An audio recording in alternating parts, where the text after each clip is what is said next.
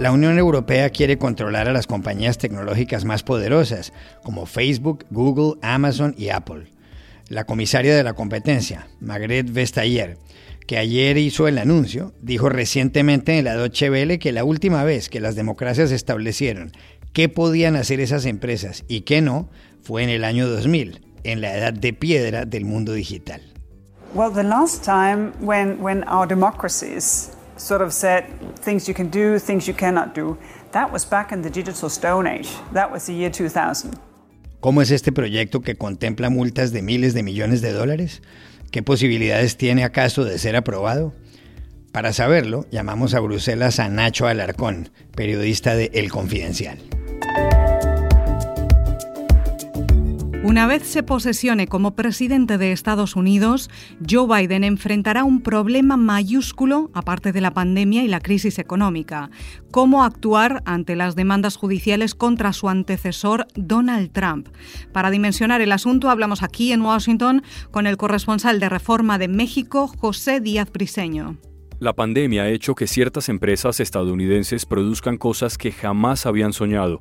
Las ensambladoras de automóviles como la General Motors o la Ford se han dedicado a fabricar ventiladores para los pacientes de coronavirus o mascarillas para evitar infectarse. Algunas han ganado millones de dólares que han donado. Sobre el asunto hablamos en la capital de Estados Unidos con Pablo Pardo, corresponsal del periódico madrileño El Mundo. Hola, bienvenidos a El Washington Post. Soy Juan Carlos Iragorri, desde Madrid. Soy Dori Toribio, desde Washington, D.C. Soy Jorge Espinosa, desde Bogotá. Es miércoles 16 de diciembre y esto es todo lo que usted debería saber hoy.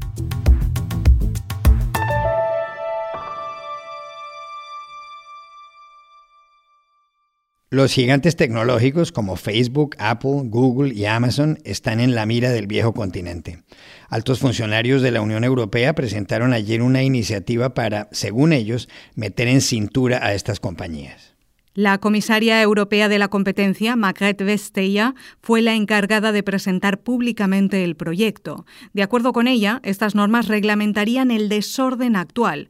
Serían lo que el primer semáforo respecto a la locura del tráfico vehicular sin norma alguna. La iniciativa, cuya aprobación puede tardar mucho, incluye multas que podrían llegar al 10% de la facturación anual global de estas compañías. En el caso de Amazon, según ha calculado este periódico The Washington Post, eso equivaldría a 28 mil millones de dólares. ¿En qué consisten las partes principales del proyecto? Se lo preguntamos en Bruselas, sede de la Unión Europea, a Nacho Alarcón, corresponsal del diario digital español El Confidencial. La Comisión Europea lo que busca es actualizar las normas y las reglas que rigen el, mercado y los servicios digitales en la Unión Europea. Porque las actuales eh, reglas datan del año 2000, cuando prácticamente Internet iba en pañales. Entonces, eh, lo que se busca básicamente, en palabras de Maret Vestager, que es eh, junto a Thierry Breton la comisaria que ha presentado la propuesta, es poner, sus propias palabras, orden en el caos. Entonces, em, ¿cómo se quiere conseguir? Eh, pues con dos propuestas siamesas, es decir, dos propuestas que van de la mano y que yo compararía con un escudo y una espada. El escudo es eh, el acta de servicios digitales, que busca proteger a los consumidores. ¿Cómo? Pues eh, quiere hacer más responsables a las plataformas de los contenidos que albergan. También quiere que sean más transparentes y que den más explicaciones, por ejemplo, respecto a quién paga la publicidad que ven los usuarios. Y por el otro lado, lo que yo compararía con una espada, que es eh, el acta de, mercados digitales, y que lo que busca es proteger a la competencia de los gigantes. Eh, y en este sentido, lo que, lo que, lo que intenta es eh, tener nuevas herramientas para hacer frente a posibles prácticas anticompetitivas por parte de, estas grandes empresas digitales. ¿Cómo pretende hacerlo cumplir? Pues el acta de servicios digitales puede llegar a, hacer, si se cumple finalmente y si se aprueba, que la Comisión Europea pueda imponer multas de hasta el 6% de la facturación anual a estos gigantes si incumplen las reglas. Y en el caso del acta de mercados digitales, el de la competencia, digamos, eh, permite multas hasta el 10%. Incluso si ese incumplimiento eh, se, repite durante eh, muchas ocasiones, puede llegar a darse el caso de que la Comisión Europea decida partir esa empresa, obligarla a desinvertir partes de, de su compañía, es decir, vender parte de ella misma. También le preguntamos a Nacho Alarcón por las posibilidades que tiene esta iniciativa de ser aprobada, de que entre en vigor. Lo cierto es que es un proceso complicado, largo y difícil. Ahora el Parlamento Europeo tiene que tomar una postura al respecto. Y también lo tiene que hacer el Consejo, que básicamente son los países de la Unión Europea y después se tienen que sentar a negociar y ponerse de acuerdo los tres, la Comisión Europea que ha presentado la propuesta, el Parlamento Europeo y los países de la Unión Europea. Con lo cual el proceso no es sencillo y, desde luego puede ser muy largo. Una vez se apruebe, eh, si es que se aprueba, porque hay propuestas que, duermen el sueño de los justos en, pasillos oscuros de Bruselas, porque nunca se llegan a, aprobar, si finalmente se aprueba, seguramente se haga eh, con modificaciones. Respecto a la idea de romper eh, las empresas, eh, la Comisión Europea lo que busca es una amenaza creíble eh, para obligar a estos gigantes digitales a, en caso de que tengan comportamientos anticompetitivos, monopolísticos, lograr con esa amenaza que vuelvan al buen redil, que, que vuelvan a comportarse de forma competitiva. Así que habrá que ver, uno, cuán largo es el proceso eh, y por otro lado, si finalmente cuando el texto sea aprobado, eh, definitivamente, se mantiene esa amenaza. Porque para Bruselas, desde luego, y para algunos Estados miembros, como por ejemplo Francia y Países Bajos, es importante tener esa amenaza. No porque necesariamente se vaya a cumplir, sino porque la idea de que esté ahí creen que da más poder a la Comisión Europea a la hora de convencer a estas grandes empresas eh, para que cumplan con las normas.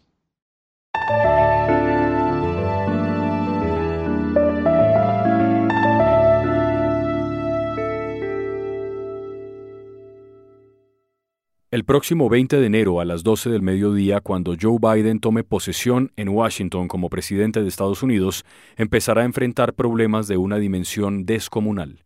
Uno de ellos será la pandemia, para lo cual tendrá que dirigir las campañas de vacunación. Otro, la debacle económica y otro más, muy serio, tendrá que ver con Donald Trump, según el Financial Times. Ese tercer problema consistirá, de acuerdo con el diario británico, en cómo actuar ante los procesos judiciales contra el Trump ya expresidente. Serán de varios tipos. Según el periódico, ningún presidente al dejar la Casa Blanca ha tenido un panorama tan complicado desde Richard Nixon, que renunció en 1974 por el escándalo Watergate y que fue perdonado por su sucesor Gerald Ford.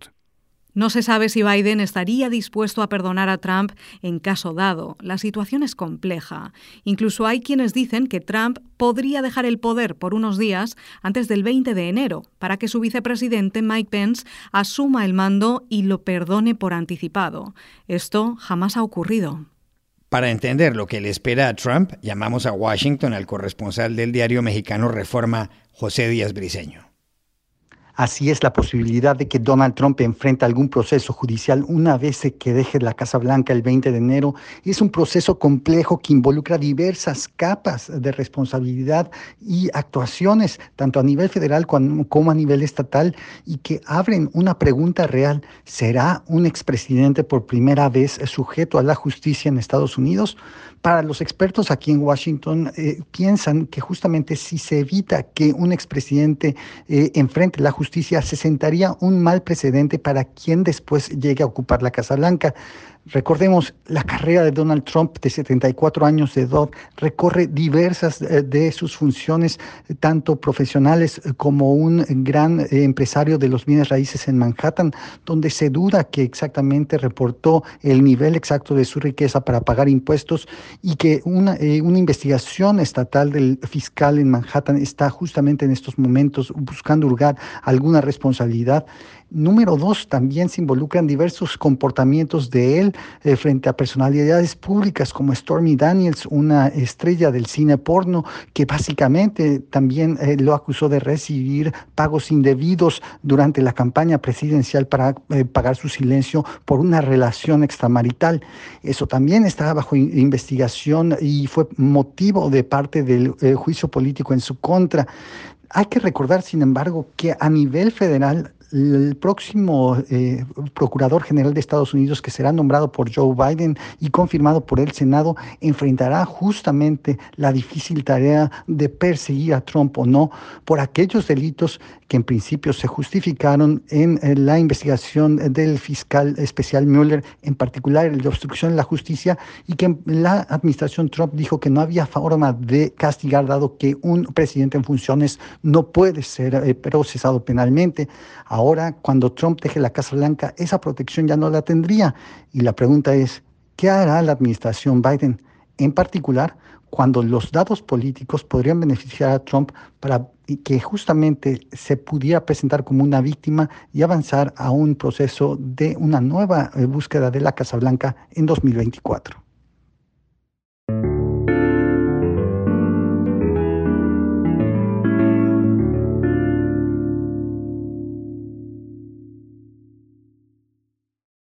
La Ford, la General Motors y la Fiat Chrysler, perjudicadas gravemente por la pandemia, encontraron por la enfermedad un filón en materia comercial que no habían siquiera intuido.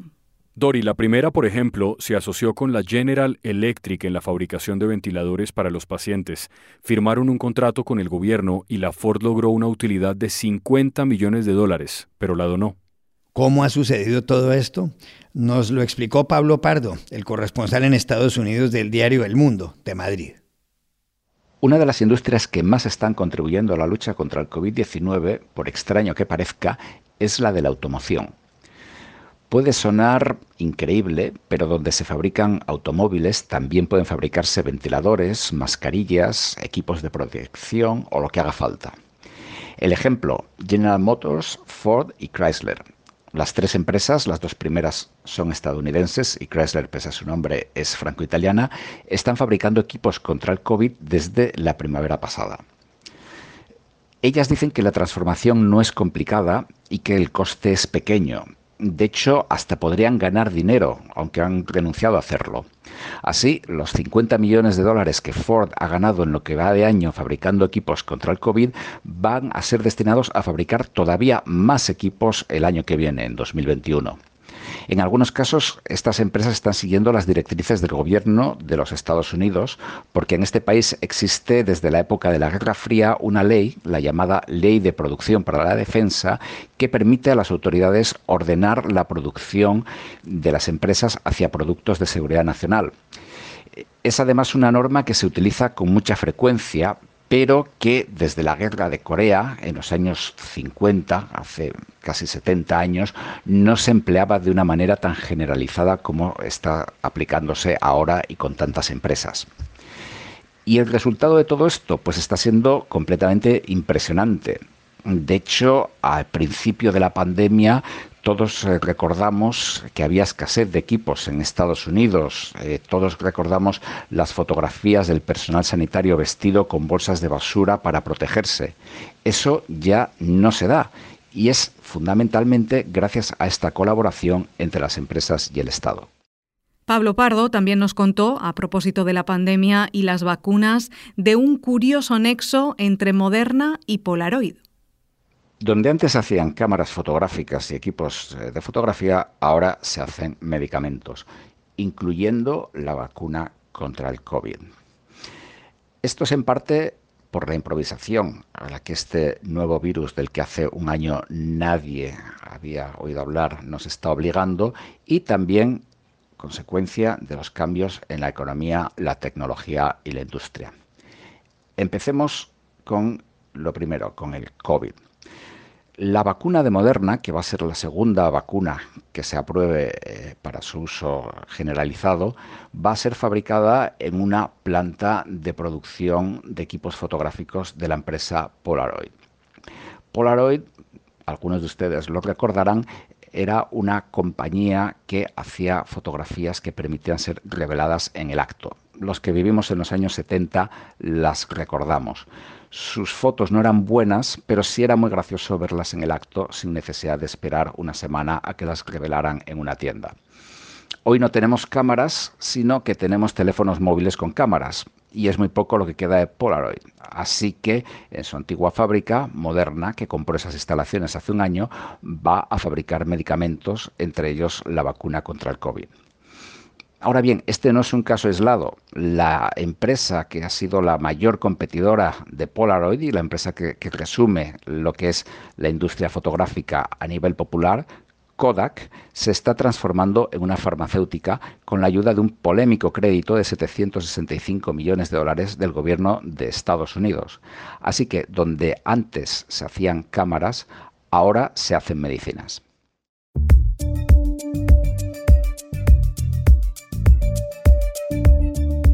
Y estas son otras cosas que usted también debería saber hoy. La Administración de Alimentos y Medicamentos estadounidense, la FDA, por sus siglas en inglés, aprobará esta semana la segunda vacuna contra el coronavirus, la de Moderna. Se sumará a la de Pfizer y BioNTech.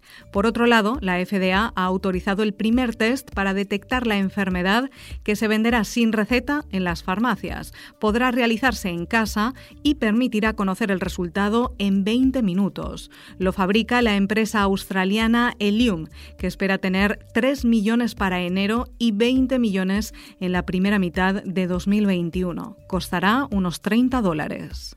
En Estados Unidos, el líder de la mayoría republicana del Senado, Mitch McConnell, ha felicitado por primera vez al presidente electo Joe Biden por su victoria electoral.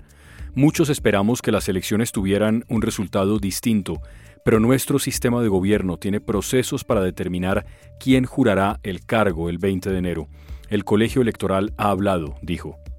Many millions of us had hoped the presidential election would yield a different result. But our system of government has processes to determine who will be sworn in on January the 20th. The Electoral College has spoken. A Biden lo felicitaron igualmente los presidentes de Rusia, Brasil y México, Vladimir Putin, Jair Bolsonaro y Andrés Manuel López Obrador. Y él anunció además que nombrará secretario de Transporte a Pete Buttigieg, primera persona abiertamente gay en un gabinete ministerial en este país. El príncipe Harry de Inglaterra y su esposa Meghan Markle se han unido a Spotify para producir y presentar podcasts que construyan comunidad a través de experiencias, narrativas y valores compartidos, tal como ha informado la compañía. La primera temporada será el año entrante. Los duques de Sussex, que viven en California con su hijo Archie y que renunciaron a sus deberes reales en enero, no especificaron los términos comerciales del acuerdo. 234 restaurantes españoles tienen para el año próximo al menos una estrella Michelin. De ellos, 11 han sido calificados con tres. Ahí están el Abac en Barcelona, Aponiente en el puerto de Santa María, Aquelarre en San Sebastián, Diverso en Madrid y Quique da Costa en Denia, entre otros. La pandemia ha afectado al sector en España. Este año se llevó por delante al restaurante madrileño Salacaín, que fue el primero en recibir tres estrellas en ese país. Y aquí termina el episodio de hoy de El Washington Post, El Guapo. En la producción estuvo Cecilia Favela. Por favor, cuídense mucho. Y pueden suscribirse a nuestro podcast en nuestro sitio web, elwashingtonpost.com, seguirnos en nuestra cuenta de Twitter, arroba el post, y también nos encontrarán en Facebook buscando el Post Podcast. Chao, hasta mañana.